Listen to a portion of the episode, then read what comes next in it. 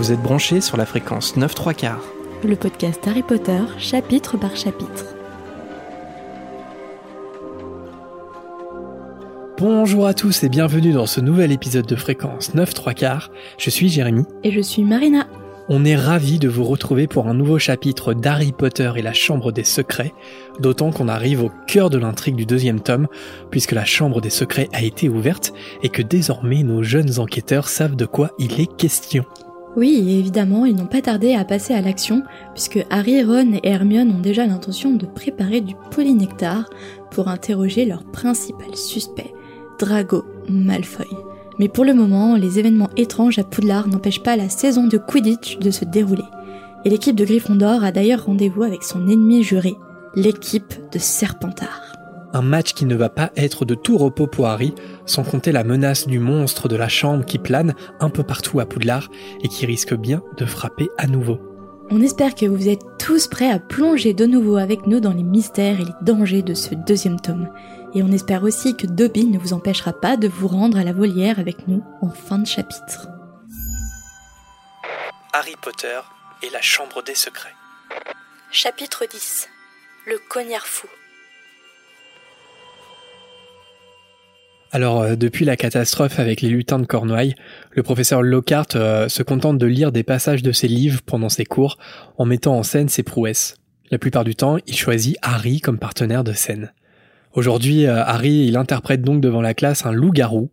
En temps normal, il aurait refusé, mais pour obtenir le livre de potions, Harry avait accepté, car bien sûr, il valait mieux que Lockhart soit de bonne humeur. Alors que Lockhart montre à la classe comment il est arrivé à bout du Harry loup-garou, la cloche sonne bientôt la fin du cours. Alors bon, on le sait, euh, Lockhart, euh, c'est une pure farce, mais est-ce qu'il a pu apprendre quand même des choses aux élèves pendant euh, un an à Poudlard? Peut-être des sorts très simples, mais euh, Expelliarmus, il l'avait déjà appris avec Quirrell, je pense. En tout cas, ils Ça vont, ils l'apprendre au club de duel un peu plus tard dans, dans le livre. Mais c'est surtout que, je sais pas, euh, ouais, Lockhart, il a rien fait de tout ce qu'il raconte, mais est-ce qu'il y a une... Bon là, apparemment pas trop dans, dans le petit extrait qu'on a dans ce chapitre, mais est-ce que quand même Lockhart, il peut enseigner des choses, même si c'est pas ses exploits à lui, est-ce que les exploits qu'il raconte, est-ce que ça peut avoir une quelconque valeur pédagogique pour les élèves? J'en doute un peu. moi aussi, j'en doute. Surtout, enfin, peut-être qu'en première, deuxième année, ça va, mais t'imagines quand même au niveau aspic. Ouais, c'est vrai que, non, je pense que c'est un mauvais prof. Même mais, pour les buses, euh, ça serait catastrophique. ouais. Mais c'est un peu comme Quirrell, ou même comme Maugrey Folleuil quand il réfléchit. Je veux dire, ils sont pas, ils sont pas ceux auxquels tu crois. Ils ont un secret. Ils ont une double identité, quelque part. Mais euh, c'est pas pour autant qu'ils sont complètement nuls pédagogiquement. Même Maugrey Folleuil, on peut se poser la question, est-ce que c'est pas le meilleur prof de défense contre les forces du mal? C'est pas des imposteurs dans leur domaine. Enfin, Maugrey Folleuil, c'est un imposteur puisque c'est pas vraiment Maugrey Folleuil. Non, mais oui, en fait, il y a que euh, Quirrell qui n'était pas un imposteur en tant que professeur. Bon, il avait Voldemort derrière sa tête, mais ça restait quand même un professeur de formation. Et euh, Maugrey Folleuil, en revanche, c'était un imposteur. Donc, est-ce que Barty Croupton Junior avait des compétences pédagogiques euh, On a l'impression que oui, quand même. Après, vu que c'était un, un mange-mort, il avait des grosses connaissances en force du mal. Justement, est-ce qu'il leur apprenait la défense contre les forces du mal ou des maléfices pour faire partie des forces du mal? La passion des forces du mal. ouais, Comme Dumbledore euh, craint un peu que Rogue euh, ferait si jamais il Mhm. acceptait. Et comme euh, les carreaux font euh, pendant- dans les reliques de la mort, ouais. Mais je sais pas, moi, je reste persuadé quand même que le faux Maugrey Folleuil, ça a été un bon prof de défense contre les forces du mal. On peut remettre en cause la méthodologie, mais le cours dont tout le monde se souvient, celui des sortilèges impardonnables, c'est pas un mauvais cours en soi. C'est terrible hein, quand tu quand tu sais que c'est euh, Barty euh, Croupton Junior, mais euh, si tu fais abstraction de ça, eh ben c'est un c'est un super cours parce que c'est un cours assez traumatisant et en même temps d'un sujet traumatisant. Donc pour le coup, il y a vraiment une dimension pédagogique. Lockhart, je sais pas, je me pose vraiment la question parce que ces cours ont l'air vraiment nuls pour le coup. D'être une grosse blague euh, Mm. sous forme de mise en scène avec des élèves, notamment Harry. Ouais. Je pense que ça a été une année un peu faible en connaissances. Ouais. Quirrell, on a assez peu d'infos, mais on peut imaginer effectivement que c'est un bon prof, même si c'est un mange-mort. Ça reste un prof. Ouais. L'un n'empêche pas l'autre. Voilà. Alors Lockhart donne euh, comme devoir un poème à propos de sa victoire sur le loup-garou de Wagga Wagga. J'avais juste envie de dire euh, Wagga Wagga. Et l'auteur du meilleur poème recevra un exemplaire dédicacé de moi le magicien. C'est vraiment n'importe quoi. Très égocentrique, ce qu'il l'oreille. Non, mais même les récompenses, tu vois, pour, euh, enfin, il y a même pas lieu d'avoir des récompenses quand t'as des bonnes notes, mais là, en plus, c'est des livres dédicacés, quoi. Je me demande, est-ce que quelqu'un d'autant égocentrique existe dans la vie réelle? Ouais. Est-ce qu'on peut être autant égocentrique que ça? Est-ce que c'est possible? Non, oui, des, des gens égocentriques et qui sont persuadés que, qu'ils ont la science infuse euh, et qu'ils ont la vérité vraie tout le temps. Il y a notamment un président d'une superpuissance mondiale qui est d'un égocentrisme assez affligeant. je pense que tout le monde voit de qui je parle. Il a des compétences médicales, il sait qu'il faut injecter du gel hydroalcoolique pour vaincre le Covid, ou encore faire des UV. Ouais. C'est- C'est magnifique. Il a absolument tous les talents. Il a tout compris. Alors que les élèves commencent à sortir de la salle de classe, Hermione passe à l'action suivie de Harry et Ron. Elle se dirige vers le bureau de Lockhart, un papier en main, en expliquant au professeur qu'elle aurait besoin d'un livre de la réserve pour l'aider à mieux comprendre Vadrouille avec les ghouls. Devant la flatterie d'Hermione, Lockhart y prend ses grands airs et il signe le papier d'Hermione sans même regarder ce qui est écrit dessus. Ron euh, est choqué, et en le voyant, Lockhart pense qu'il est admiratif de son énorme plume de pan. Puis Lockhart s'adresse à Harry en lui parlant du premier match de Quidditch de demain. Enfin bon, c'est surtout le moyen de, de parler de lui-même, évidemment, une fois n'est pas coutume, parce qu'il explique à Harry que lui aussi était attrapeur et qu'on lui avait même proposé une place dans l'équipe nationale, et qu'il serait donc ravi de donner quelques conseils à un débutant comme lui. En sortant de la salle, Harry et Ron sont choqués de voir à quel point Lockhart est crétin. Très manipulable. Hermione euh, tente de le défendre d'une voix aiguë, mais Ron lui dit qu'elle le défend encore car il lui a dit qu'elle était la meilleure élève de l'école. En fait, les plus égocentriques, ils sont peut-être plus facilement manipulables, en fait. Parce qu'on on s'en aperçoit très vite euh, du caractère égocentrique d'une personne, et c'est une grosse faiblesse. Enfin, personnellement, je trouve que c'est une grosse faiblesse égocentrique. Et, euh, tu peux euh, facilement euh, jouir de cette faiblesse pour obtenir euh, ce que tu veux. Parce que je deviens manipulatrice. Non, et puis ouais, je me, je me dis que Lockhart, il est tellement, tellement justement maniable, comme tu dis, que c'est un peu étonnant que la fraude n'ait pas été euh, révélée avant oui. ça, quoi. Après, est-ce que quelqu'un déjà euh, a déjà voulu, euh, comment dire, démêler sa fraude? Bah apparemment Ouais, Dumbledore, Dumbledore, ouais. Dumbledore saurait que Lockhart est une fraude et c'est pour ça qu'il l'engage comme prof, en sachant qu'il tiendra pas un an, surtout avec la malédiction qui. Mais d'ailleurs, il y a, je sors un peu du, thème euh, Harry Potter, mais tout en restant dans, les fraudeurs. Récemment, je vais pas citer le nom de, de la personne qui est mis en cause parce que rien n'est prouvé que ça soit réellement un fraudeur, mais il y a beaucoup de preuves. C'est quelqu'un euh, qui, euh, dans l'univers du true crime, qui euh, est invité sur tous les plateaux de télé en tant qu'expert euh, de, true crime, euh, des tueurs en série. Et en fait, euh, il a écrit des livres sur le sujet. Soi-disant, il a fait une formation au FBI. il a interviewé plus de 77 tueurs en série. Sa première petite copine a été victime d'un tueur en série et tout. Et ça fait des dizaines d'années que ce mec se balade dans toutes les maisons d'édition, dans tous les, les plateaux de télévision, et tout le monde l'écoute euh, comme si euh, réellement c'était un expert en la matière. Et là, justement, comme Gilderoy, euh, quelqu'un s'est mis en quête de le débunker. Et en fait, avec de l'enquête, il s'est révélé que ce mec n'avait pas interviewé 77 tueurs en Hmm. série, mais que deux, et seulement comme assistant journaliste, si je ne me trompe pas. Et en réalité, ça, ça, il aurait même inventé sa petite amie qui s'est fait, euh, qui se serait fait assassiner par un tueur en série. Son histoire, là, ça m'a fait penser un peu à Gilderoy, euh, parce que le mec, tu vois qu'il a une fascination un peu morbide des tueurs en série.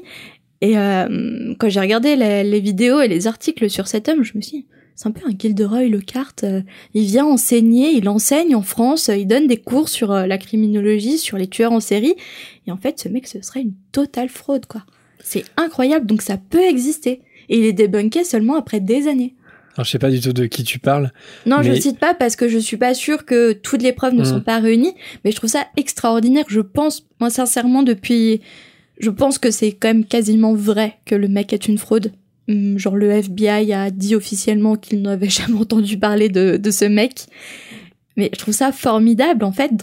En réalité, il existe des Gilderoy Lockhart qui sont des véritables fraudeurs, de, des véritables imposteurs, et qui, même euh, cet homme-là qui a débunké, il s'est, euh, il s'est approprié les exploits et les expériences d'autres personnes.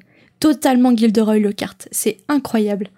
Mais peu importe qui il est, je pense qu'il aurait pu aller encore plus loin et tuer en fait les personnes qui ont vraiment interviewé Ah, et en fait trouve, que lui-même est un serial tard. killer. Ça- ça- là, ça aurait été euh, incroyable encore. Mais je pense que ceux qui, s'intéressent au true crime sauront de, de qui je parle exactement. Mais comme quoi, tu vois, ouais, l'égocentrie et les, fraudeurs euh, à, un tel niveau euh, existent vraiment euh, dans cette vie. Concernant Gilderoy Lockhart, bah, sans faire trop une grosse pause hein, quand même dans le chapitre, je me pose la question, justement, là je te donnais l'exemple de quelqu'un dans la vraie vie qui tuerait pour s'approprier les exploits de ses victimes. Dans, Harry Potter, Gilderoy Lockhart, il fait des oubliettes. Mais je me demande si c'est pas pire. Enfin non, je pense pas que ça soit pire, mais c'est quand même ultra cruel ce qu'il fait. C'est-à-dire que, à- enfin, l'élément qu'on n'a pas, c'est à quel point ils modifient leur mémoire. Est-ce qu'ils modifient leur mémoire simplement, ils se souviennent pas de ce qu'ils ont fait, ou alors euh, est-ce qu'ils modifient la mémoire de façon, euh, enfin, il va beaucoup plus loin, il maîtrise pas trop le sort et et si bien qu'il y a des gens qui deviennent amnésiques, etc. Est-ce qu'il oublient a détruit des vies en faisant ça? Je, je me pose la question et puis et puis même la mémoire, enfin, ça a l'air futile comme ça. Ouais, allez, je te fais oublier des des, des choses, mais notre identité, c'est nos souvenirs, c'est tout ce qu'on emmagasine dans la vie et c'est vraiment euh, une ordure le cas. Ouais, ah, mais c'est sûr. Pour revenir euh, au chapitre, Harry, Ron et Hermione euh, se rendent après ça directement à la bibliothèque, hein, évidemment, pour récupérer le précieux livre. Ron est obligé d'attraper le mot de la main d'Hermione pour le donner à la bibliothécaire, parce que Hermione veut à tout prix garder le bel autographe de Lockhart. En voyant le papier, Madame Pince est d'abord soupçonneuse, mais après euh, l'avoir bien examiné, elle est forcée de constater que l'autorisation est authentique.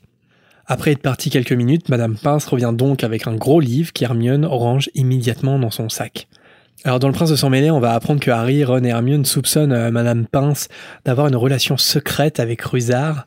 Est-ce que tu y crois toi ou pas euh? Je ne veux pas y croire, je ne veux pas y penser. C'est vrai que c'est, je sais pas pourquoi, mais c'est un peu dégueu quoi. Mm. Et aussi concernant Madame Pince, euh, Marina, euh, est-ce que tu connais la, la théorie qui entoure Madame Pince? Non, Une théorie qui est assez passionnante. non. non, t'en as jamais non, entendu parler? Pas du tout. Alors, selon euh, plusieurs lecteurs, en fait, Madame Pince, ça serait la mère de Rogue qui se cacherait sous une autre identité à Poudlard. C'est une théorie qui a été un un peu abandonnée maintenant que, les- que tous les livres sont sortis, mais c'est une théorie euh, qui a été euh, vachement soutenue, surtout avant la sortie du septième livre. Mais pourquoi? Alors pourquoi? Bah, Je vais te donner un petit peu les, les éléments qui pourquoi il y a des lecteurs qui ont, pensé ça. Alors euh, d'abord, donc physiquement, elle a un nez crochu et les cheveux bruns comme Séverus. Donc euh, Mhm. physiquement, pourquoi pas? Niveau personnalité, elle est aussi désagréable et sèche que lui. Enfin, telle mère, tel fils, on pourrait dire, hein, ça, pourrait marcher.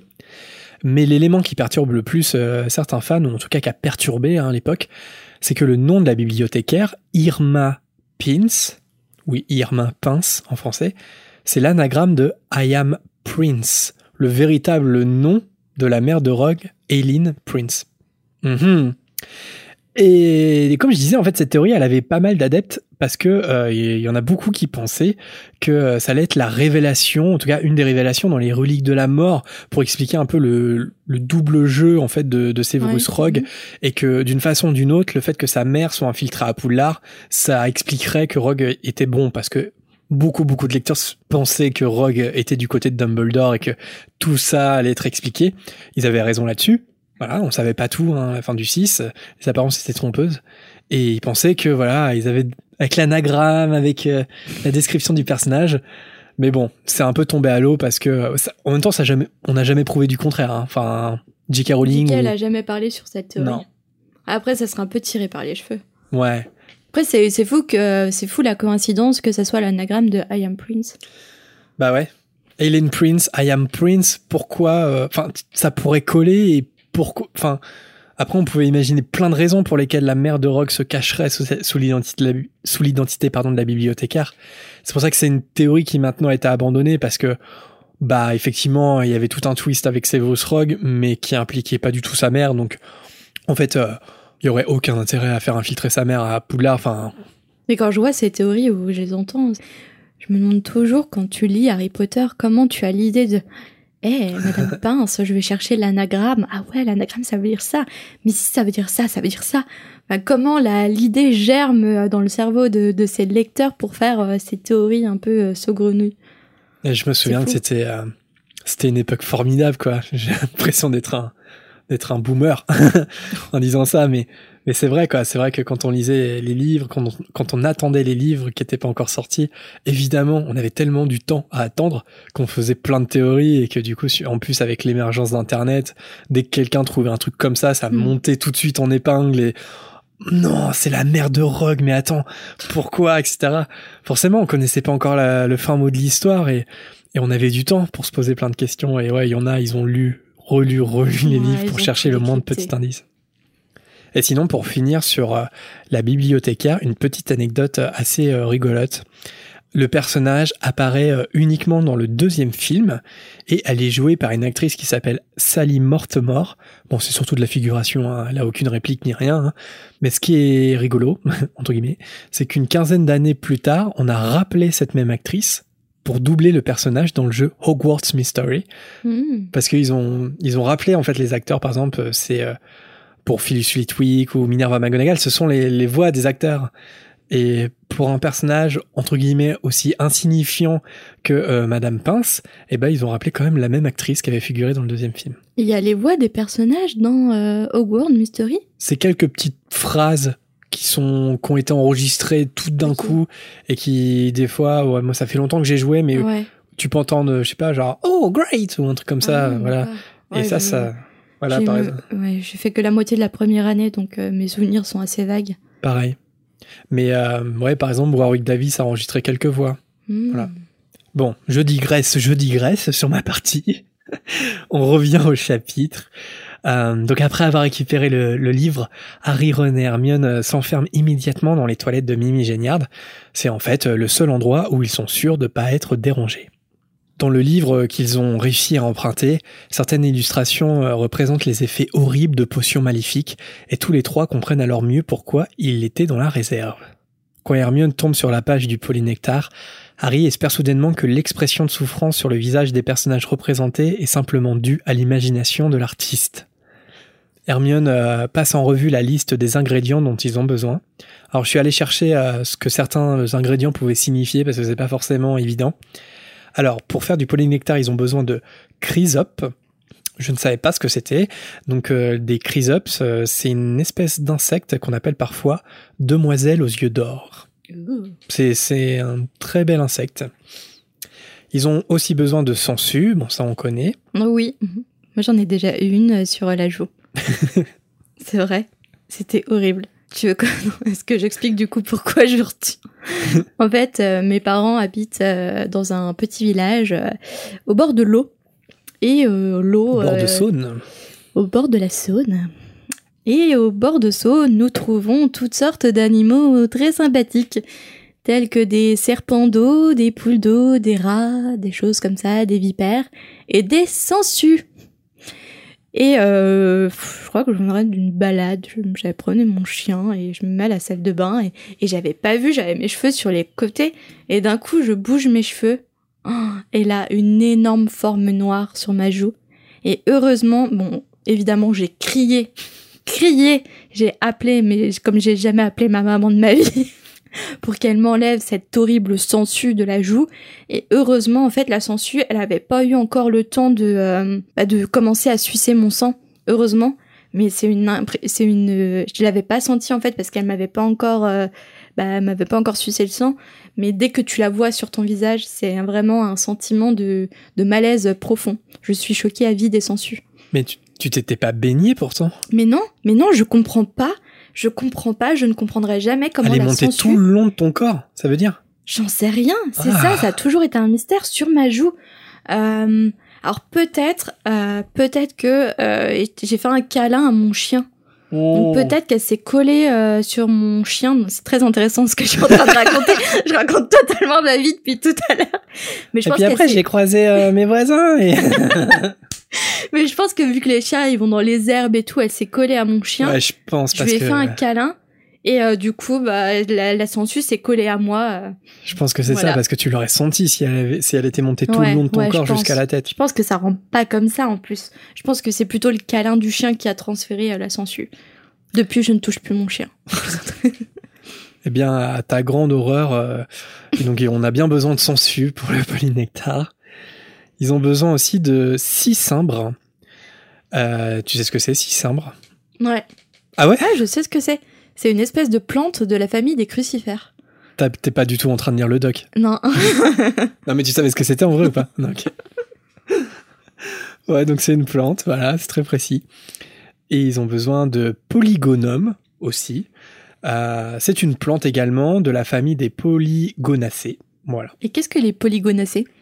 Eh bien, j'invite euh, les auditeurs à aller regarder ce que ce que sont les polygonacées. En vrai, j'ai regardé, mais je savais que je, voilà, j'allais pas m'éterniser dessus. Mais en vrai, j'ai regardé, mais j'ai oublié. Et si vous voulez en savoir plus sur les, les aventures de Marina avec les insectes en tout genre et les rampants, écrivez-moi à l'adresse mail suivante. non mais fais un podcast. Expérience traumatisante gmail.com. Tu fais ça chronologiquement, tu vois. Malaise 2000. Alors tous ces ingrédients, c'est assez simple à trouver car euh, ils s'en servent en cours, mais euh, ce qui inquiète le plus Hermione, c'est qu'ils ont également besoin de cornes de bicorne en poudre. Alors bicorne, j'avais pas non plus, ça m'évoquait rien, et en fait c'est une créature euh, folklorique du Moyen Âge, avec un corps de demi-panthère et de demi-vache, avec un visage humain. Et c'est une créature qui dévore les époux fidèles. Incroyable. Il devait vraiment s'ennuyer au Moyen Âge pour inventer des chimères comme ça. Attends quand même, un corps de demi-panthère et de demi-vache avec un visage humain. C'est ouais, enfin c'est mi-panthère, mi-vache quoi, tu vois. C'est ouais, mais il faut l'inventer quand même. Ah ouais, bah ouais. avec un visage humain. Et pourquoi T'es sûr que c'était pas les époux infidèles? Non, c'est j'ai bien vérifié, ce sont les époux fidèles. Donc en gros, elle doit essayer de charmer les époux euh, fidèles, et si euh, ils lui disent non, euh, elle le dévore. Hum, écoute, j'ai pas les détails, mais en tout cas, c'est c'est pas une créature qui punit euh, le péché de l'homme. C'est au contraire, euh, c'est plus t'es bon. Enfin, c'est vraiment une créature maléfique qui attaque les les les, bonnes personnes et en l'occurrence les, les bons époux. Voilà. Après, j'ai pas plus de détails sur ce folklore. Donc du coup, l'excuse c'est, écoute chérie, je suis désolée. Hein, ce qui s'est passé avec la voisine. Euh, j'avais tellement peur du bicorne. C'était pour mon bien. Tu veux pas me voir mourir, chérie? si vous voulez tromper votre partenaire, donnez l'excuse de, du bicorne. Ça marche à tous les coups. Mais comme quoi c'est passionnant euh, à quel point l'univers de J.K. Rowling est riche puisque c'est juste un simple mot, un simple ingrédient dans une potion et en fait on se rend compte que c'est une créature du folklore qui date du Moyen Âge et en fait une véritable créature euh, euh, dans l'univers fantastique. C'est trop bien. Et enfin, dernier ingrédient et pas des moindres, ils ont besoin de peau de serpent d'arbre du Cap. Et donc j'ai été voir, donc bon c'est un serpent, hein, mais euh, plus précisément en fait euh, ce sont des couleuvres venimeuses qui vivent dans la savane africaine. Je te rassure, il y en a pas dans, dans la sauna. Et évidemment, il faut pas oublier pour le polynectar un petit morceau de la personne dont on veut prendre l'apparence au grand dégoût de Ron d'ailleurs, qui refuse de boire un truc qui contient un ongle d'orteil de crabe.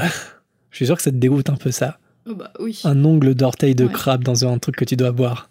Ah. Non mais déjà, un ongle tout court. c'est dégoûtant. Oui, parce que dans l'épisode 4 du podcast de Marina, elle va vous parler de son aversion pour les pieds. et notamment, et notamment chaque été. Hein. Chaque été, c'est un cauchemar qui recommence sans fin. Les tongs, hein. Oh mon dieu. Les savates. Question existentielle. Euh, désolé, on va encore un peu s'éloigner du chapitre. Mais si tu pouvais prendre du polynectar une fois, tu te transformerais en qui? C'est une question purement physique. Ressembler à quelqu'un. Euh. Si tu, pendant une heure, si tu pouvais être quelqu'un d'autre, tu. Mais mentalement aussi ou que physique? Non, comme si c'était du polynectar. Tu, tu prends l'apparence d'une autre personne pendant une heure. Ton apparence. La mienne? Pour te faire devenir fou. Enfin, t'as piqué mon idée parce que moi, je me transformerais en toi. Non, c'est vrai, arrête. Franchement, j'aimerais trop savoir ce que, je sais pas ce que ça a fait d'être toi, en fait. Non mais comme des idiots, tu sais, on boit ensemble le truc du polynectar, on se fait la blague à tous les deux et finalement on inverse juste nos physiques. T'imagines, on enregistre tous les deux un épisode, mais toi t'es moi et moi je suis toi. Ou enfin un apéro live. et moi je suis toi et toi t'es moi. Enfin, si vous savez en qui vous voudriez euh, vous transformer, euh, dites-nous aussi. Euh, n'hésitez pas à nous partager votre petit hibou. Bon, Harry s'inquiète surtout de, ce qu'ils vont devoir voler dans les réserves particulières de Rogue, et il commence alors à douter du plan d'Hermione. Devant les réticences de Harry et de Ron, Hermione elle claque le livre de potions et elle dit aux garçons que s'ils ont peur, eh ben c'est d'accord, ils ont qu'à annuler car elle non plus, elle n'a pas envie de faire des choses interdites de base. Mais elle précise que le sort des enfants de Moldu est quand même un peu plus préoccupant qu'une potion délicate à préparer. C'est vraiment la l'Hermione Gryffondor hein, à ce mhm. moment-là. Hein. Ron est surpris parce que bah il s'attendait pas à ce qu'un jour ce soit Hermione qui les incite à enfreindre le règlement. Il est partant à condition qu'il n'y ait pas d'ongle de doigt de pied dans la potion. Hermione retrouve immédiatement sa bonne humeur. Mais elle leur annonce que même s'ils réussissent à obtenir tous les ingrédients, il faudra compter environ un mois en tout pour fabriquer la potion. Un mois, ça leur paraît évidemment très long, et Ron, euh, il suggère à Harry de faire tomber Drago de son balai euh, pendant le match de demain pour éviter qu'il fasse d'autres attaques en attendant. Justement, le, lendemain matin, Harry se réveille tôt en pensant euh, au match de Quidditch qui l'attend quelques heures plus tard. Bientôt, euh, après le petit déjeuner, toute l'école se rend sur le terrain et Harry se retrouve dans les vestiaires avec le reste de l'équipe qui se prépare. Dubois leur fait euh, son traditionnel discours en admettant que certes, les Serpentards ont des meilleurs balais, mais que eux, ils ont les meilleurs joueurs. Le capitaine demande particulièrement à Harry de prouver au Serpentard qu'il ne suffit pas d'avoir un père riche pour être un attrapeur digne de ce nom. L'ambiance dans le stade est électrique, hein, comme on peut s'en douter. Comme d'habitude, les Serdale et les Poufsouffles se liguent avec les supporters de Gryffondor contre Serpentard.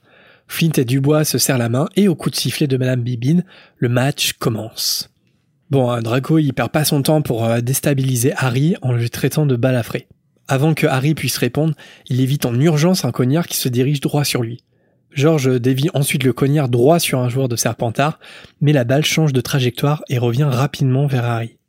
Une nouvelle fois, Harry l'esquive, mais le cognard continue de le cibler inlassablement. Harry part à l'autre bout du terrain pour tenter de le semer, en vain. Même quand Fred envoie la balle d'un grand coup de batte à l'autre extrémité, eh bien le cognard, il revient. Pour ajouter au malheur de Harry, il se met à pleuvoir et ses lunettes sont bientôt éclaboussées de pluie.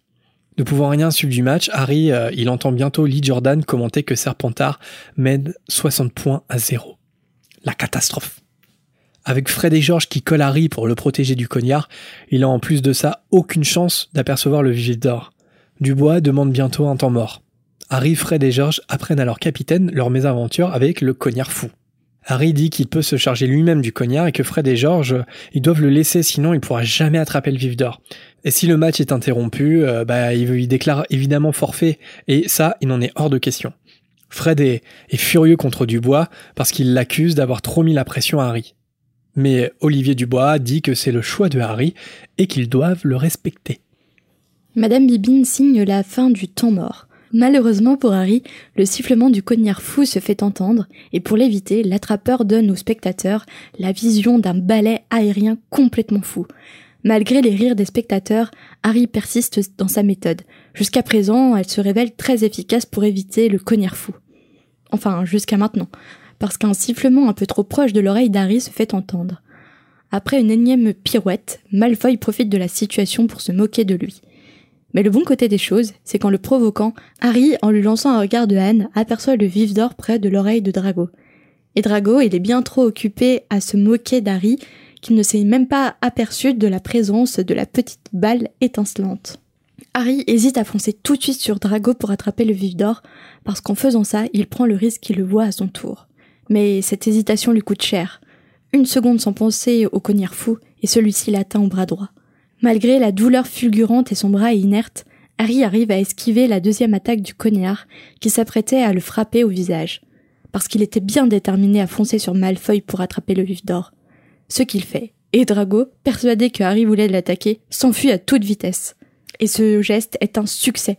Harry lâche son balai et sa main se referme sur le vif d'or. Mais il ne tient à son balai qu'uniquement avec ses jambes, et son balai fonce droit sur le sol sous les cris des spectateurs.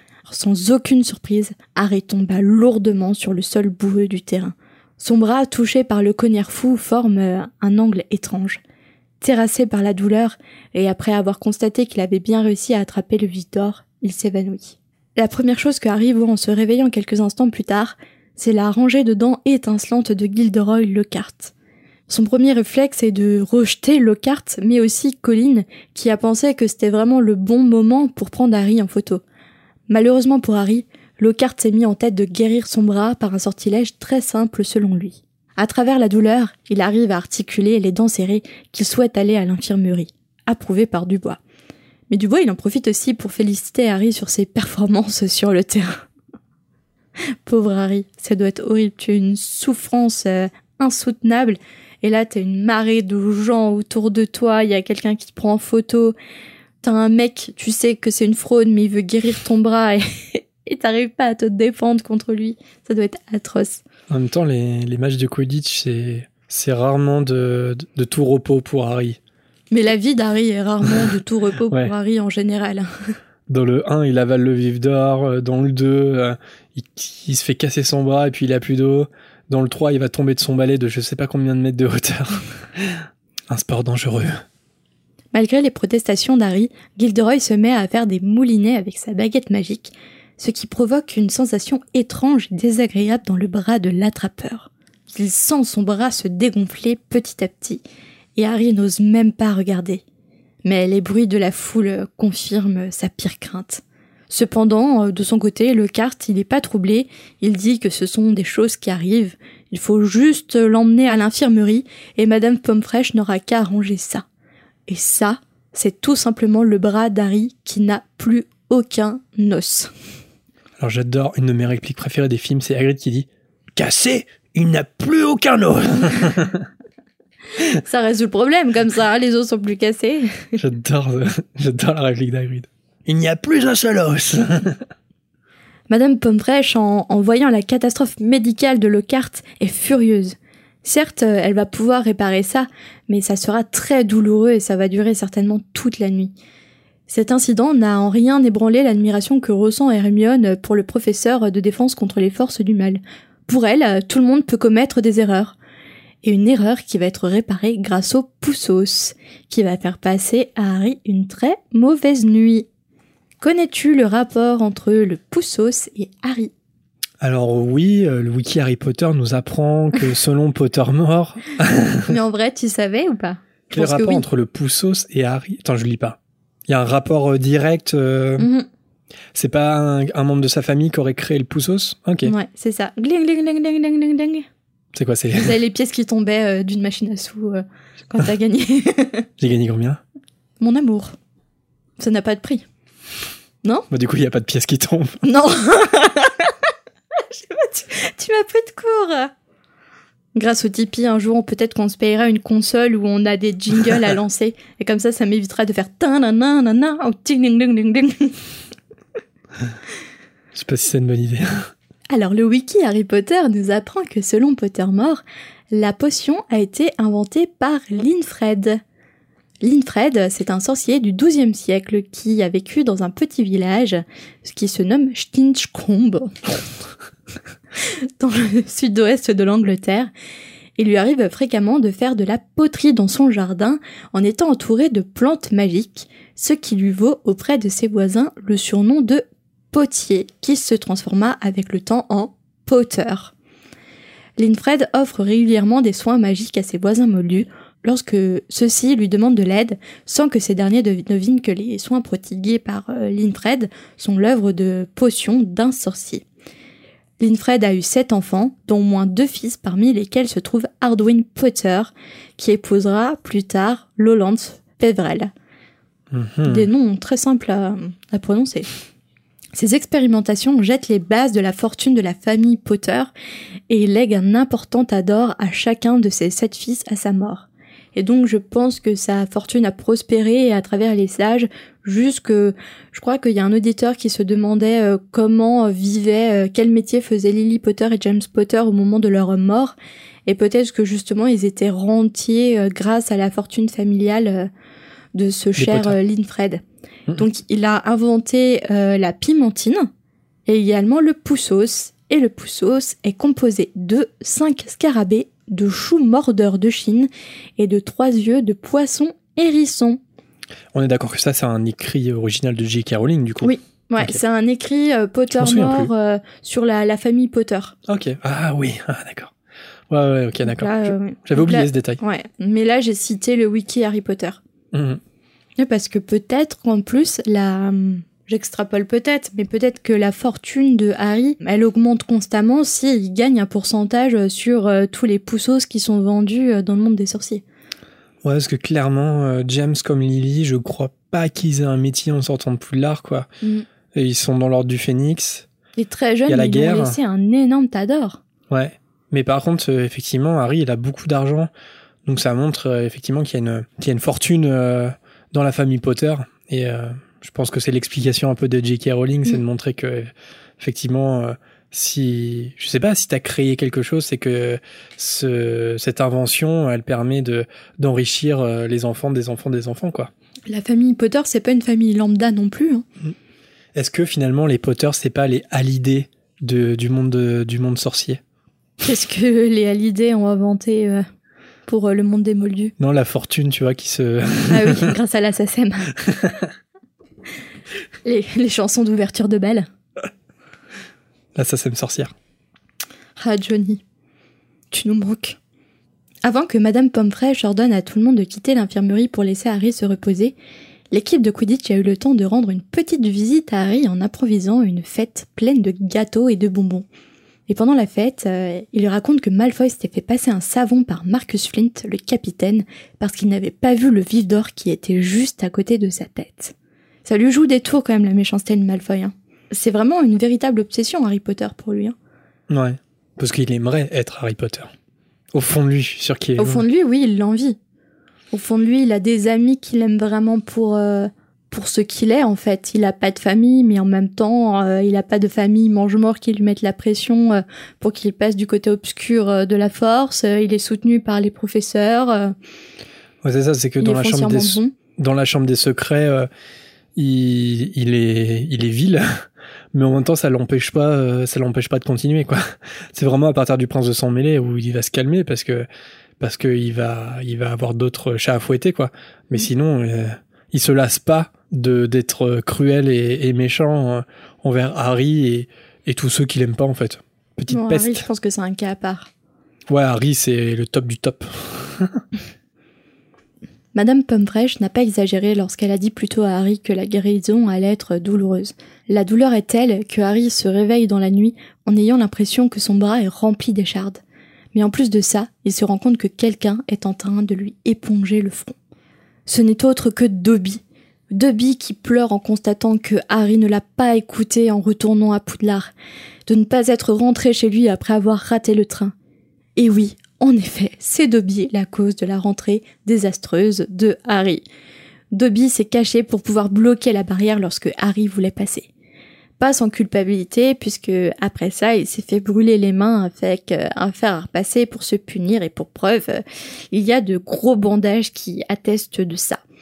Harry, euh, furieux, menace Dobby de, de filer, sinon il l'étrangle. Mais ça ne provoque chez Dobby qu'un faible sourire. En tant qu'elfe de maison au service des Malfoy, il a plus que l'habitude d'être menacé de mort. En regardant Dobby se moucher dans la tête d'oreiller crasseuse qui lui sert de vêtement, Harry sent sa colère le quitter.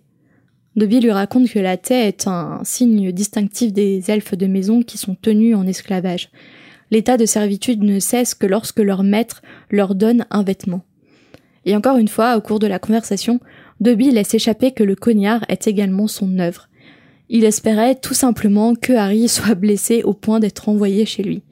Harry, excédé, demande à Dobby qu'il imagine qu'il peut pas lui dire pourquoi il tient tant à le renvoyer chez lui en tout petits morceaux. Dobby commence alors à lui raconter le sort des elfes de maison durant le règne de Voldemort. Les elfes de maison étaient traités comme de la vermine, et lorsque Harry a vaincu Voldemort, une lueur d'espoir est née parmi les elfes. Pour la plupart, après la chute du mage noir, leur vie s'est nettement améliorée. Mais pour ceux qui, comme Dobby, sont dans une famille malfaisante et sympathisante du mage, rien n'a changé. Mais à ton avis, euh, pourquoi euh, la condition des elfes a changé une fois la, chute de Voldemort? Bah, je me pose la question, euh, quand tu regardes les Malfeuilles traiter leur elfe de maison, euh, est-ce que, est que, est que ça veut dire que ceux qui traitaient le, le pire, leur, leur elfe de maison, c'était des mange-morts et ils ont, soit ils sont morts, soit ils ont été arrêtés? Ou est-ce que ça veut dire que le ministère a créé des lois après la chute de Voldemort pour améliorer leur, la condition des Ouais, elfes de je maison sais pas du tout. C'est la question que je me suis posée. euh. En même temps, on a l'impression qu'il n'y a aucune règle qui a existé euh, pour les elfes de maison, et que c'est pour ça que Hermione se révolte. C'est un esclavage ancestral, moyenâgeux, quoi. Je me pose la question, euh, vraiment, pourquoi, ça, pourquoi les elfes de maison, leurs conditions ont changé? Et en quoi elles ont changé? Parce que quand on regarde Dobby et quand on regarde Winky, tu te dis, mais, mais euh, c'est horrible, c'est-à-dire que c'était encore pire avant, mais pourquoi c'était pire avant et pourquoi c'est mieux maintenant? Moi, j'ai du mal à imaginer pourquoi euh, les gens traitaient plus comme de la vermine les ailes de maison euh, sous Voldemort. Je veux dire, le, le- le sorcier un peu moyen, tu vois, qui est, qui est ni un combattant, ni un mange-mort, qu'un elfe de maison, ça n'a rien changé pour lui. Et oui. Enfin, je sais pas. Ou peut-être que Voldemort, il avait aussi son propre lot d'esclaves d'elfes de maison aussi. Bah, en plus, on va apprendre qu'il qu'il a torturé hein, l'elfe euh, de Regulus Black. Et c'est pour ça que Regulus Black euh, s'est retourné contre son maître, etc. Donc, on sait que Voldemort n'a aucune considération pour les elfes de maison, mais comme il a aucune considération pour euh, autre chose que lui-même, de toute façon, donc c'est pas très il a surprenant. aucune considération si euh, il avait, euh, s'il entendait qu'un sorcier tra- traitait bien son elfe de maison. Est-ce que ça pouvait avoir des répercussions sur la famille du sorcier? Mhm. La règle était euh, traiter vos elfes de maison comme des moins que rien. Ah, peut-être. Ouais, mais ça, ça concerne les mange-morts, tu vois. Je pense que hum, Voldemort était dans l'esprit de chacun un peu. Chacun, euh, enfin Voldemort était comme une ombre euh, sur les foyers à l'époque et euh, je pense qu'il avait des yeux un peu partout. Il avait des petits oiseaux comme Lord Varys. Et si tu respectais pas sa façon de, de vivre, sa façon de faire, sa façon de voir les choses, peut-être que tu, peut-être qu'il y avait de la délation aussi. Hmm, C'est possible. Possible. possible. Mais en tout cas, malgré le fait que Voldemort euh, ait été vaincu par Harry, les choses euh, changent. Quelque chose se prépare à Poudlard. L'histoire va se répéter puisque la chambre des secrets a été à nouveau ouverte. Pour se punir d'avoir euh, laissé échapper cette information, Dobby se frappe la tête avec une carafe d'eau. Petite pensée à l'auditrice carafe d'eau. Carafe d'eau, dédicace. Donc, ça ne fait qu'un tour dans l'esprit d'Harry. Harry, il est assez vif dans son esprit. Donc la chambre des secrets a déjà été ouverte. Mais en fait, mais pourquoi Harry doit-il avoir peur de ce qu'il se cache? Puisqu'en fait, lui, c'est pas la cible. Ses parents sont sorciers. Le pauvre elfe euh, supplie Harry de ne plus lui poser de questions et juste de retourner chez lui. Mais Harry ne peut pas partir. Hermione est une émoldue, elle est en danger. Et ce dévouement pour ses amis crée encore plus d'admiration dans les yeux de Dobby pour Harry. Mais il se fige lorsque des bruits se fait entendre dans le couloir. Dobby disparaît. Les bruits correspondent au pas de Dumbledore qui demande à McGonagall d'aller chercher Madame Pomfresh. Harry fait semblant de dormir pour pouvoir mieux fouiner. Une nouvelle agression a eu lieu à Poudlard. La victime est Colin Crivet, qui tient encore devant lui son appareil photo dans ses mains pétrifiées. McGonagall se demande si par chance il a pu prendre une photo de son agresseur. Mais quand Dumbledore ouvre l'appareil photo, un jet de vapeur jaillit en sifflant. La pellicule a entièrement fondu. McGonagall lui demande ce que ça signifie au juste, et le directeur lui répond que ça signifie que la chambre des secrets a bel et bien été ouverte une deuxième fois. Et la question n'est pas de savoir par qui, mais de savoir comment.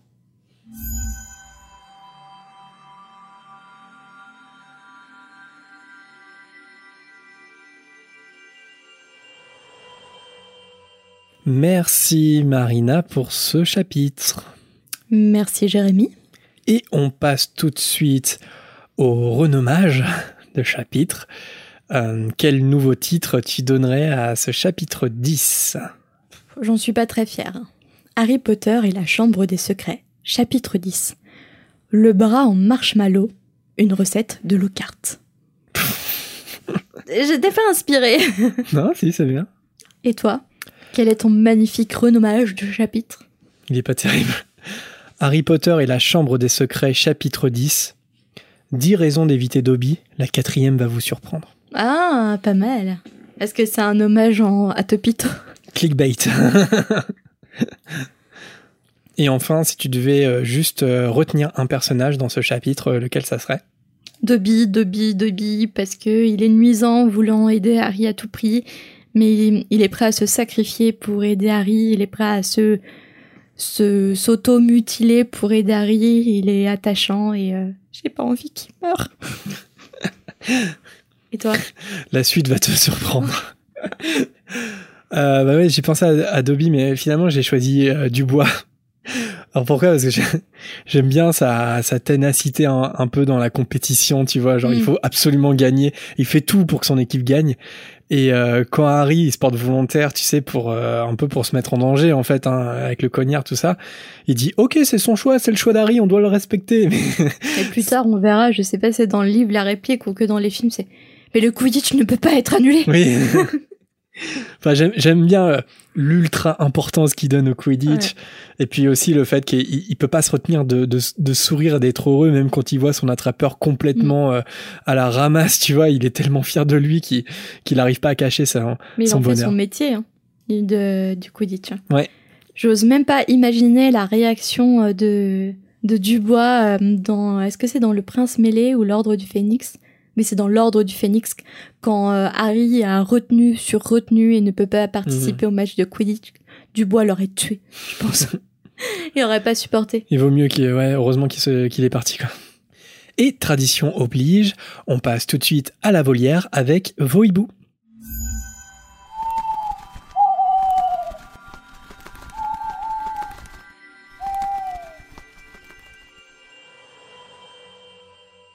Et nous commençons avec un premier hibou sonore d'Adam. Salut Jérémy, salut Marina. J'avais une autre petite question. C'était est-ce que à Domstrang et à Beaubaton, il y a d'autres maisons? Et si oui, est-ce que c'est les mêmes qu'à ou c'en est d'autres? Merci Adam pour ton nouveau hibou sonore. Alors concernant les maisons de Beaubaton et de Domstrang, en fait, il y a j'ai été regarder un peu et en fait il y a aucune info officielle. Ça on sait pas, vraiment on sait pas. Euh, peut-être qu'il y en a pas. Hein. Voilà, surtout qu'on sait qu'à Domstrong il y a moins d'élèves. Euh, après on peut se poser la question pour Beaubaton parce que Beaubaton ça a l'air d'être une grande école comme Poudlard. Donc pour ces deux maisons on ne sait pas. Contrairement euh, à Ilvermorny qui a fait le sujet d'un texte détaillé de J.K. Rowling sur Pottermore et maintenant sur le Wizarding World. Et parce qu'on connaît en fait les quatre maisons de Ilvermorny, donc l'école de magie nord-américaine, qui est citée dans Les Animaux Fantastiques. Et les quatre maisons, c'est Horned Serpent, Wampus, Thunderbird et Pugwidgee. Donc ça, celles-là, on les connaît. Après, est-ce que il y a des maisons à Beaubaton et Dumstrang Là, c'est en tant que lecteur, on, peut laisser libre cours à son imagination. D'ailleurs, j'ai vu pas mal euh, sur Internet, il y a pas mal d'hypothèses sur les maisons à Beaubaton avec des, créations de noms en français, mais euh, rien d'officiel. Voilà. Et on passe à une seconde habituée des hiboux sonores avec Elisa. Salut Marina et Jérémy, euh, je suis en train d'écouter euh, L'homme aux deux visages, du coup je suis grave à la bourre. Euh, et je voulais rebondir Marina sur ce que tu dis sur Rogue par rapport à cette dette qu'il avait envers James et tout ça. Et comme tu dis, oui c'est une observation de Dumbledore et je pense que c'est Dumbledore qui qui se sert de ça euh, comme excuse, on va dire. Enfin, il trouve juste une raison à, pour, à donner à Harry pour le comportement que Rogue a envers euh, Harry, le fait de le protéger et tout ça, juste pour pas lui dire que en fait euh, bah, tout ce qu'il sait et tout ce qu'on va apprendre dans, le, dans les souvenirs de Rogue dans le tome 7, donc que Rogue était amoureux de, Lily, que Rogue est un double espion et qu'il fait ça pour protéger Harry, pour l'amener à l'abattoir, comme dirait si bien. Euh, enfin bon, le, truc de l'abattoir, euh, chronologiquement, euh, c'est dans le 6 que ça se passe. Mais voilà, en tout cas, je pense pas que ça soit la vraie raison. Et comme tu dis, oui, ce serait une raison de merde. Mais je pense pas que ça soit la vraie raison et que c'est juste une fausse raison que Dumbledore donne à Harry parce que bah, justement il veut pas lui dire la vérité. Donc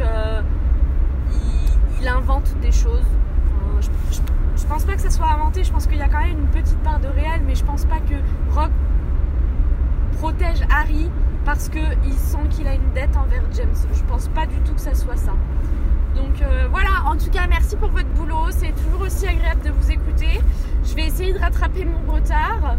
Euh, Et puis voilà, je vous, fais des gros bisous. euh, Rétablissez-vous bien surtout. Et puis euh, à très vite. Ciao Merci Elisa pour ton hibou. Euh, après avoir relu euh, Le Prince de sang mêlé, euh, je trouve que Dumbledore euh, n'a jamais raconté tout son vécu et tous les, toutes les raisons pour lesquelles il croyait en Rogue. J'ai l'impression que ça reste un peu obscur. Toutes les raisons du, du- du comportement de, de Rogue. L'amour. Ouais. Tu penses que tu penses que Dumbledore a cru en Rogue tout ça parce que Rogue était euh, fou amoureux de Lily et qu'après tout ce non, il ne l'ait jamais oublié? En fait, bah, je crois que c'est ce qu'on avait dit dans, dans l'épisode en question. Dumbledore, il lui parle de cette dette, mais euh, c'est quand même un mensonge un peu déguisé, parce qu'il veut pas dire à Harry que Rogue le fait parce qu'il a promis à Dumbledore de le faire. Parce que en revenant euh, vers Dumbledore pour sauver Lily, il a montré son meilleur côté. Et Dumbledore, euh, une fois que une fois que Lily est malheureusement décédée, une fois que Voldemort euh, a chuté et a disparu, eh ben il lui dit euh, tu restes, je te protégerai, mais tu tu me fais la promesse de prendre soin de son fils. Et si Rogue le fait, il déteste vraiment Harry. hein. C'est vraiment une, il a vraiment une aversion contre Harry, une aversion qui est injustifiée, qui est complètement puérile, mais il le déteste. Mais euh, si pendant tout le 1 et pendant toute la saga finalement, si euh, il fait en sorte que Harry survive, au moins qu'il survive, c'est parce qu'il a fait la promesse à Dumbledore de le faire. Et voilà, il respecte cette promesse et, et donc du coup, indirectement, il le fait pour Lily, quoi. C'est un, un peu ça. Après, effectivement, moi je suis d'accord avec Elisa et je suis d'accord avec ce qu'on s'était dit euh, euh, un peu plus tôt, c'est que ouais, la dette, c'est pas une vraie raison. hein. Enfin, pour moi, c'est un mensonge déguisé comme euh, Dumbledore sait les faire. Moi, je trouve que malgré toutes les raisons qu'on nous a données, il y a toujours un aura de mystère sur la relation entre Dumbledore et Rogue. On saura jamais vraiment tout. Je pense que Dumbledore, il donne tellement de l'importance à l'amour que quand il voit euh, Severus Rogue faire preuve de remords par amour, il se dit ça y est, il est sauvé en fait.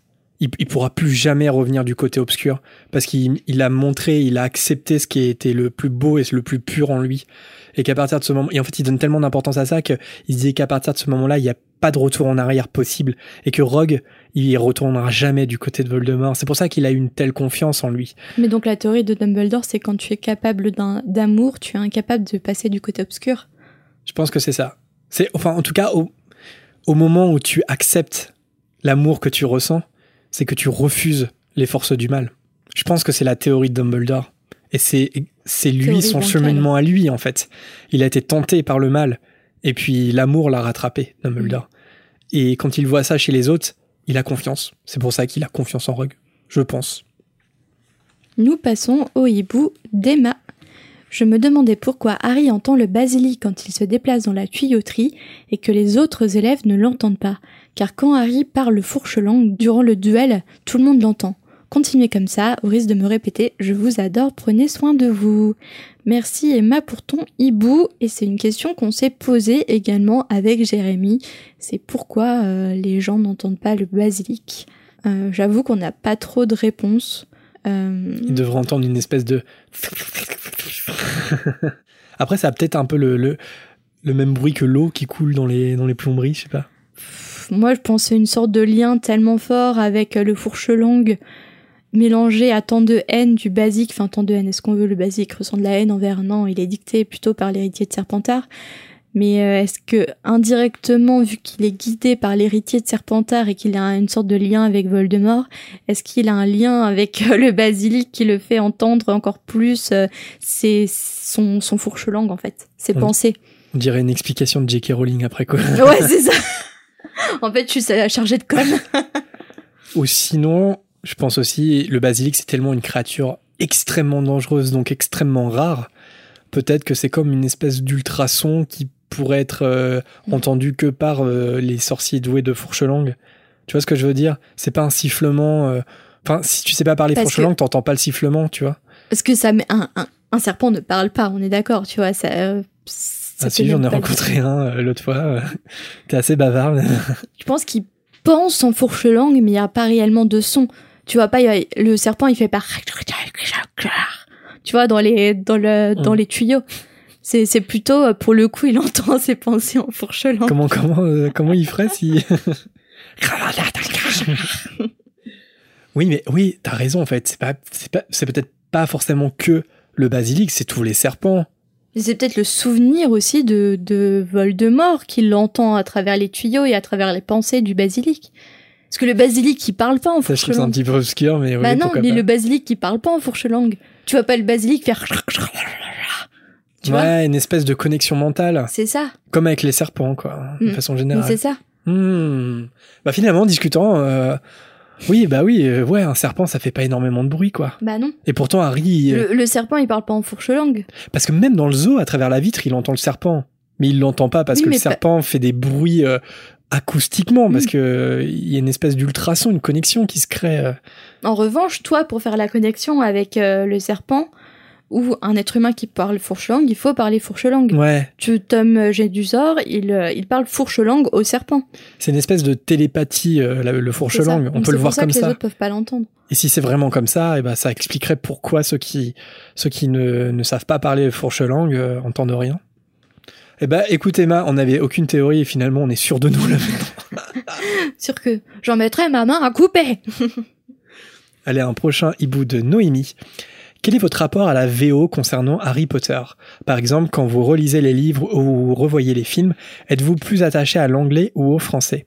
On a réussi à passer le, le pas à la maison pour les films, désormais en anglais sous-titré anglais, et je viens de me décider à relire la saga pour la première fois en langue originale, en espérant tenir les sept tomes. Merci Noémie pour euh, ton hibou.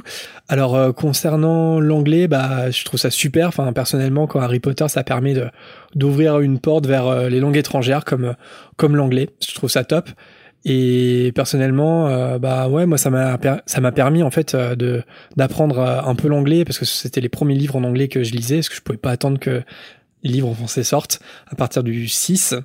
Et maintenant, bah, je les relis souvent en anglais. Euh, en fait, je crois que souvent je fais une relecture en français, puis après je la refais en anglais, c'est un peu un, un coup sur deux. Et voilà, j'aime bien faire les deux. Et des fois, euh, des fois je me mélange un peu les pinceaux du coup, parce que il y a quand même pas mal de traductions dans Harry Potter. Mais, euh, mais bon, quand même le français. euh, Enfin, j'ai tellement lu les livres en français, et vu les films aussi Mm. quand j'étais plus jeune, ils m'ont tellement marqué que le français reste dominant. Je connais beaucoup, je connais beaucoup plus de noms en français qu'en anglais. Mais, euh, mais oui, la partie VO, elle est, personnellement, elle est importante dans, dans comment, euh, dans comment je, cultive, entre guillemets, mon, ma passion d'Harry Potter. Et toi, Marina? Euh, lors de la sortie de, du 20e, de l'édition du 20e anniversaire de Harry Potter avec les éditions Bloomsbury, je crois que c'est ça, qui sont sorties en, VO, j'ai essayé, j'ai pas tenu trois pages. J'avoue que j'ai un peu du mal avec l'anglais. Pendant le confinement, j'ai essayé Le Monde de Charlie en anglais. Et, pareil, j'ai pas tenu. Je suis tellement axée sur la traduction que j'en oublie totalement l'histoire et j'arrive pas à me mettre dans l'histoire. Et, pareil pour les films, euh, je regarde les derniers en VO, ça me dérange pas. Euh, par contre, les premiers, c'est un peu, euh, c'est nostalgie. J'ai plus vu les premiers en VF qu'en VO. C'est vrai que j'aimerais bien lire la saga en version originale, mais euh, peut-être essayer la méthode que, que Jérémy a conseillée euh, précédemment, c'est de mettre le livre audio en anglais euh, dans les oreilles, tout en suivant le, livre, la version illustrée ou toute autre version. Et peut-être que ça m'aiderait à, passer le pas, mais pour l'instant, j'ai pas réussi à passer le pas. Notamment, ce qui m'avait marqué, c'était ce qui est marquant la première fois, c'est de lire les répliques de Hagrid. Ah oui, C'est, j'étais, je, waouh, pardon, ouais, c'est particulier. ouais. qu'est-ce qu'il se passe? En, en, français, c'est pas du tout ça. Et en plus, euh, dans le, dans sa, dans son livre audio, Stephen Fry a vraiment la voix de Hagrid, c'est impressionnant, quoi. On a l'impression de, c'est, c'est presque la même voix que Robbie Coltrane dans, dans les films. En plus, c'est le bon moment maintenant parce que euh, Wizarding World vient de lancer un, projet, c'est que euh, chaque semaine, ils sortent en vidéo sur leur site et en podcast sur Spotify un chapitre lu par une personnalité du monde magique. Et là, au moment où on enregistre l'épisode, il y a Dan- Daniel Radcliffe qui a enregistré le premier chapitre de Harry Potter à l'école des sorciers. Et donc, euh, c'est intéressant. Donc, si vous voulez vous lancer, ça peut être un bon moyen d'entendre eh ben, Daniel Radcliffe lire euh, le premier chapitre. Ce serait vraiment sympa que Rupert Grint et Emma Watson euh, jouent le jeu euh, pour les Ouais. prochains chapitres. Ouais. complètement. Donc euh, on est impatient de voir euh, qui va qui va qui va le faire ensuite. Mais oui, et puis bah ouais, je suis un peu comme toi sur les films. Euh, Les premiers, je suis un peu nostalgique, les Mm. deux premiers. Mais j'avoue que maintenant j'ai un peu de mal à les voir en VF parce que je suis assez attaché à la VO pour euh, pour les films. On passe au hibou de Jeanne. J'étais en train d'écouter le chapitre 8 de la Chambre des Secrets quand quelque chose a attiré mon attention. Ça concerne le baron sanglant. Pourquoi choisit-il de rester fantôme alors que c'est lui qui s'est tué et qu'il a tué la femme de sa vie? Car pour moi, il se suicide, car il serait insupportable de vivre en sachant qu'il a tué celle qu'il aimait. Peut-être qu'il fait ce choix pour se punir de son crime, mais je trouve que c'est quand même étrange. Hmm, c'est vrai que c'est assez étrange comme... euh, Ouais, je suis d'accord avec ta théorie, comme quoi ce serait peut-être une punition, une sorte de purgatoire, euh, d'être euh, entre deux mondes, ni dans le monde des vivants, ni dans le monde des morts, et, euh, et de errer à vie, tout en ayant conscience de ce que tu as fait. Ouais, c'est ça, c'est que j'ai l'impression quand même que les fantômes, ils ont tous, mais tous, des mauvaises raisons de rester fantômes en fait. Mm. Alors soit ils ont peur de la mort, mais il y a aussi énormément de regrets dans leur vie de vivant. Et finalement, Baron Sanglant, quand on y réfléchit, euh, sa vie se résume à un, regret permanent, quoi. C'est pour ça que je pense qu'il est fantôme, hein. Simplement, c'est qu'il il est tellement dans le regret qu'il qu'il a pas pu faire le cap d'aller euh, dans le stade supérieur de la mort et qu'il reste attaché à la vie désespérément dans le regret, en fait. Voilà, c'est, enfin, je le vois, c'est un peu romantique, mais je le vois un peu comme ça, en fait. Mhm. En plus, sachant aussi, c'est peut-être la peur de trouver euh, ce que, de ce que tu peux trouver dans l'au-delà. Si tu crois, euh, par exemple, pour une religion euh, catholique, si tu crois au paradis et à l'enfer, tu peux avoir peur de, de l'enfer. Hein, euh, de, ça dépend tes, tes croyances aussi. euh. Surtout lui, euh, si l'enfer existerait, je pense qu'il irait en enfer par le meurtre qu'il a commis, le meurtre passionnel. Donc il a peut-être eu peur de ça aussi, de ce qu'il, comment il sera accueilli dans l'au-delà. Ou la peur du néant aussi. Tout simplement, ta vie se termine comme ça. Mhm. J'aimerais bien savoir quels sont les regrets du moine gras. Est-ce que c'est de pas avoir assez mangé de brioche au monastère? Pas assez de manger du chaussé aux moines. José au moine. Pardon, mais c'est trop bon. Et c'est une... Attends, comment ça s'appelle? C'est un placement de produit. Merci chaussé aux moines pour cet énorme chèque. Non, il faut en citer deux autres, du coup. Euh, L'air d'Hammer et Ficello. Attends, quatrième aussi, c'est marqué dessus, là, le, le truc où c'est... Le port salut. Le port salut, voilà. Non, mais moi, quiz fromage, I'm here. On n'a pas cité le Bring meilleur. it on. Le gorgonzola. Et voilà, c'est tout pour la volière. On a essayé de citer un maximum d'entre vous, mais comme d'habitude, on n'oublie pas tous ceux qui nous ont contactés. Merci à Lily, à Camille qui a repris son écoute récemment, ou encore merci à Rose qui nous écoutait dans les transports et qui a donc plusieurs épisodes à rattraper. Bon rattrapage à toi et à tous les autres qui seraient comme Rose. Merci aussi à Mylène qui nous écoute chaque samedi matin, à Vincent qui lui nous écoute en baladant son bébé une fois de plus, et merci aussi à Rémi pour sa fidélité. Si vous aimez notre podcast, vous savez sans doute que vous pouvez nous soutenir sur Tipeee, même avec des petites sommes, c'est très utile pour nous permettre de nous développer euh, en support de communication, de financer des futurs déplacements en convention ou encore d'investir dans du matériel. Donc si vous souhaitez soutenir la création avec quelques galions, n'hésitez pas, le lien est en description. On a lancé d'ailleurs une commande d'affiches et de cartes. Bon, avec la crise euh, sanitaire, ça prend un peu de retard, mais dès qu'on aura reçu tout ça, on en fera profiter les, tipeurs. Donc, raison de plus euh, de nous rejoindre si vous êtes intéressé. Tradition oblige, on tient à remercier ceux qui nous soutiennent déjà en ce moment, à savoir Lucie, Cécile, Mathilde, Calma Robot, Adrien, Louison, Mademoiselle Or, Jessica, Yonde, Larine Mancien, Aurélien, ADSL, Miss Boukine, Cyanide, Kevin et Manon. Un grand merci à vous tous. Si vous avez une question que vous aimeriez entendre dans la volière, n'hésitez pas non plus à nous envoyer votre hibou.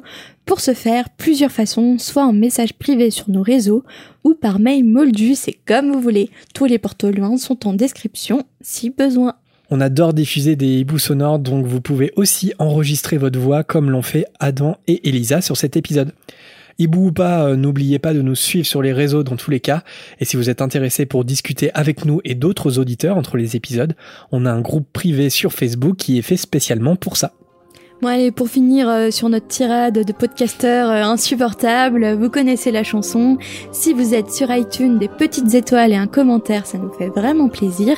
Et puis de façon générale, si vous aimez notre podcast, n'hésitez pas à le partager et en parler autour de vous. Plus on interagit avec d'autres fans et plus ce podcast est utile finalement. Et en plus, notre petite fréquence se développe et ça, c'est top pour le fandom d'Harry Potter.